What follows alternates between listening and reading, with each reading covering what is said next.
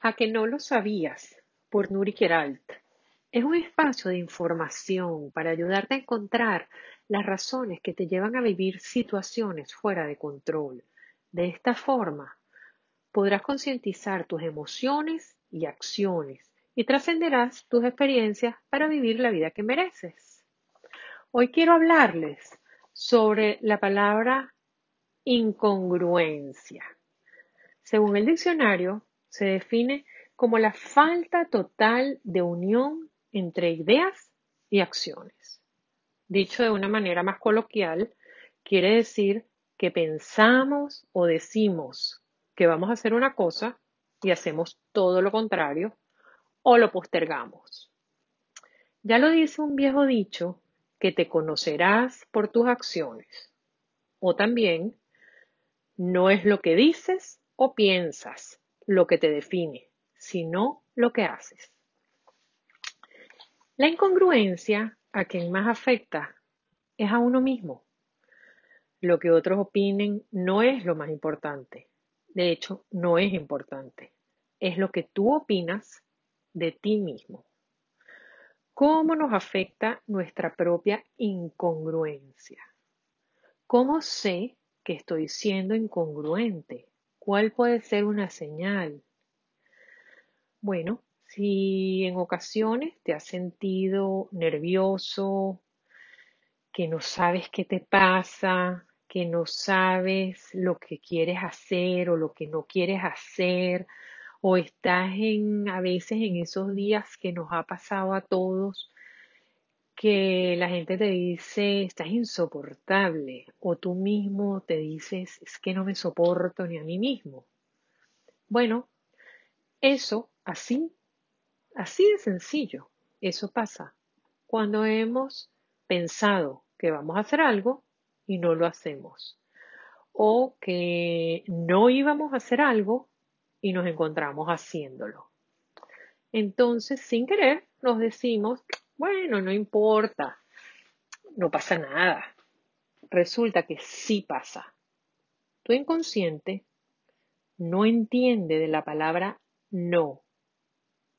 Tu inconsciente es esa parte congruente que te recuerda, que nos recuerda allá muy adentro lo que realmente queremos hacer.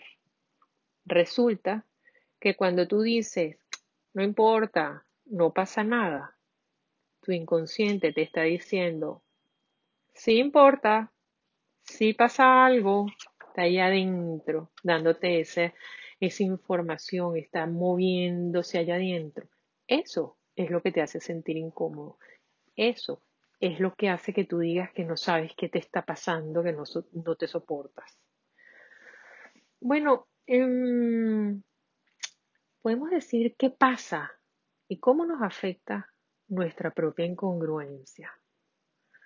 Bueno, pasa que a unos les da dolor de cabeza, a otros les cae mal la comida, otro no puede dormir, otro tiene gripes recurrentes o todas las anteriores juntas a una misma persona.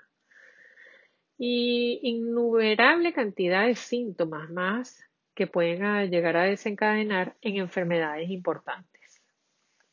Como podemos ver, cuando estamos en modo incongruencia, vivimos en una lucha interna entre diferentes partes que están en conflicto. Obviamente, esto desencadena una serie de cortocircuitos dentro de nosotros, en nuestros órganos. Y vivimos con dificultades en las relaciones, en el rendimiento personal y profesional, y lo más serio, llegamos a enfermarnos. Bueno, eh, ustedes se podrán estar preguntando, muy bien, todo esto me pasa, todo esto yo lo siento, sí, este, y hay momentos en que en que vivo estas situaciones, pero ¿cómo lo puedo evitar? ¿Cómo lo puedo superar? ¿No?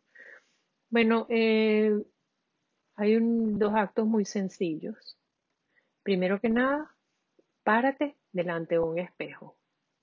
No te sientas a hablar con nadie. Párate delante de un espejo. Ahí estás tú contigo mismo, con más nadie. más nadie tiene que decirte nada. Tú contigo mismo. Ese es el mejor encuentro que puedes tener. Y mirándote a la cara, repítete, tengo derecho a tener miedo. Y tú te preguntarás, pero miedo, sí, miedo, miedo.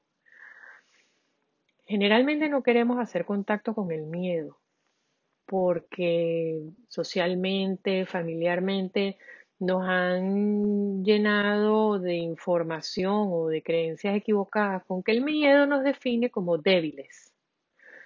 Y es todo lo contrario. Cuando tengo miedo a algo y tomo conciencia de eso, voy a tomar las precauciones necesarias para hacer lo que quiero o lo que no quiero hacer. ¿Cómo voy a responder ante una pregunta, ante una situación o cómo lo voy a enfrentar?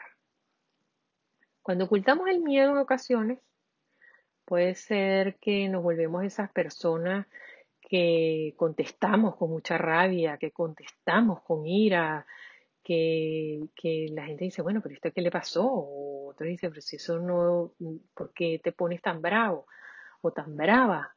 Bueno, porque lo que hay detrás de eso es mucho miedo.